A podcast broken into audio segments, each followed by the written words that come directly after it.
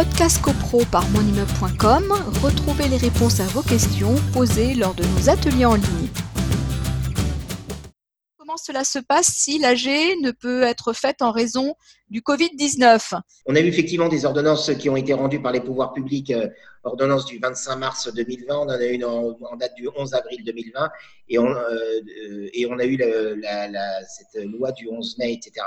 Donc aujourd'hui, euh, pour faire court, les délais ont été considérablement allongés. Il y a eu des problématiques qui n'avaient pas été prises en compte dans un premier temps euh, notamment pour les assemblées générales qui clôturaient leur compte au 31 mars. Donc, il y avait une partie des assemblées générales. En gros, toutes les assemblées générales qui étaient, euh, la crise sanitaire commence le 12 mars.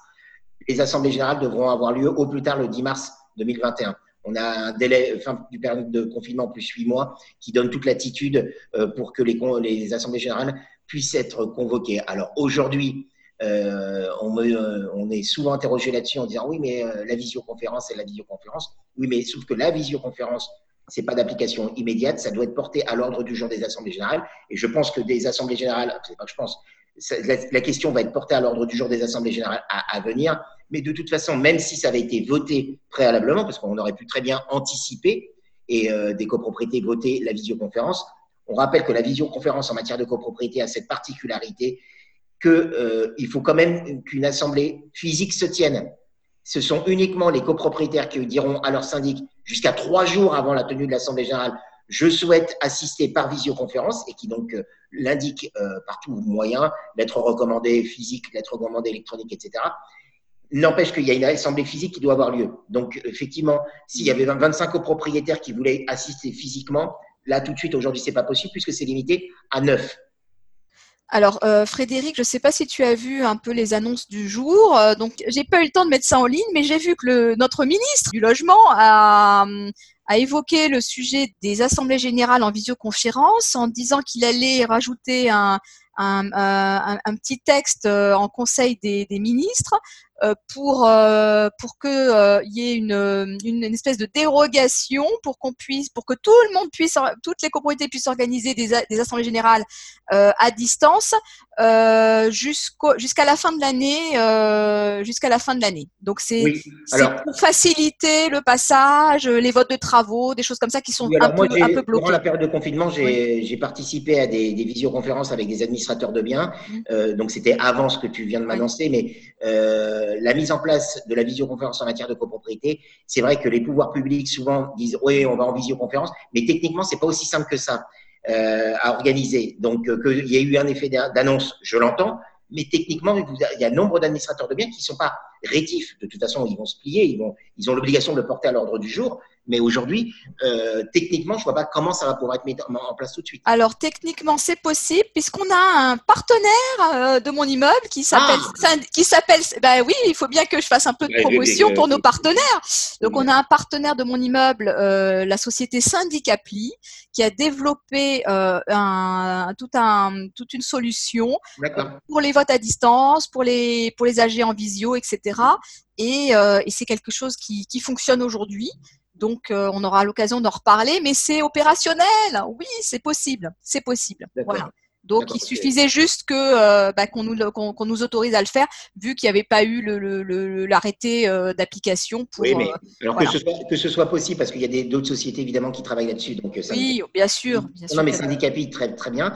Mais c'est vrai qu'après, il y a, pour un certain nombre de copropriétaires, il y aura quand même une, un petite formation à dispenser quand même parce que on est devant son écran et euh, bah, il faut se mettre. Alors, euh, bah, tous ceux qui sont avec nous ce soir peuvent potentiellement participer à une, une AG en visioconférence. Hein. Je pense qu'ils sont aptes.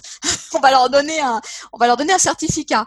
Je pense que c'est pas plus compliqué que ça euh, en, en, l'occurrence puisque c'est d'une interface qui est dans, dans, le logiciel du syndic. Non, mais il y avait, il y avait, il y avait, certaines problématiques qui existent, à savoir que quand vous aviez, quand vous avez une, une, une assemblée générale de copropriété physique, Prenons le cas d'une grosse copropriété. Vous aviez des copropriétaires qui partaient en cours d'assemblée générale. Normalement, le copropriétaire partant doit se manifester mmh. auprès du syndic en disant je pars pour que ces tantièmes soient soustraits du total euh, des tantièmes restants. Mais dans des grosses copropriétés, vous avez des gens qui partent et qui ne se manifestent pas et euh, bah, qui sont considérés comme abstentionnistes parce qu'ils partent. Quand vous avez quelqu'un en visioconférence qui dit à la résolution 17 je pars par un, mécanisme technologique que j'entends bien, très bien, c'est la même chose, ces tantièmes vont être soustraits Quid du copropriétaire qui part et qui ne dit rien? Parce que moi, j'ai vu des systèmes, et après, ça dépend du système. Hein, qui... J'assisterai à un apéro copro avec grand plaisir. Le Capi sera amené à, exposer sa solution.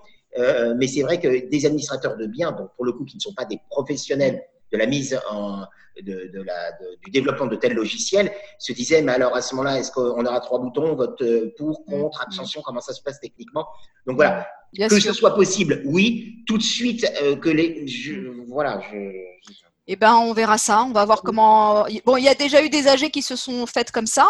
Ah euh, plus, donc, il y a eu Foncia qui avait fait une première, une première expérience, et puis, euh, et puis il y a eu d'autres, d'autres syndics qui ont, qui ont aussi euh, communiqué sur le sujet. bon, voilà, il y en a qui, il y en a qui ont réussi à le faire. Alors, c'était des petites copros. Hein, donc c'était un, un, peu, un peu particulier. Oui, alors moi j'assistais avec des, des, sociétés qui travaillent euh, en visioconférence sur des sociétés commerciales, c'est-à-dire des réunions euh, d'associés, de collaborateurs, des conseils d'administration, etc.